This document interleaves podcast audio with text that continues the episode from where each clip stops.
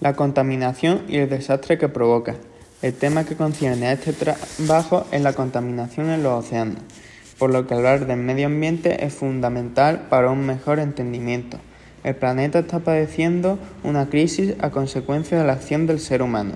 En esta ocasión hablaré sobre dicha contaminación.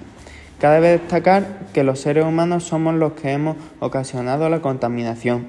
Desgraciadamente, con el paso de los años, esta ha ido aumentando a consecuencia de los residuos que produce la sociedad junto con el consumo desbordado y sin miramientos. A todo esto hay que sumarle el estilo de vida que llevamos actualmente va en aumento el consumo de comidas precocinadas, que son más económicas y más rápidas, lo que ocasiona un mayor consumo de plástico. En cuanto a estos, si no son bien reciclados, la mayoría acaban en nuestros océanos, como muchos otros productos que tiramos a la basura.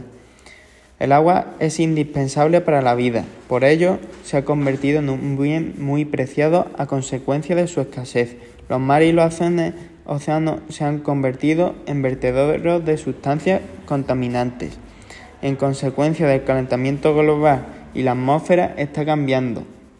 Los casquetes polares se están derritiendo y la temperatura del agua está aumentando a una gran velocidad. En conclusión, si no miramos por nuestro planeta, que somos los que vivimos en él, ¿quién va a hacerlo? Por eso considero que hay que erradicar este problema desde la raíz y esta se encuentra en la educación.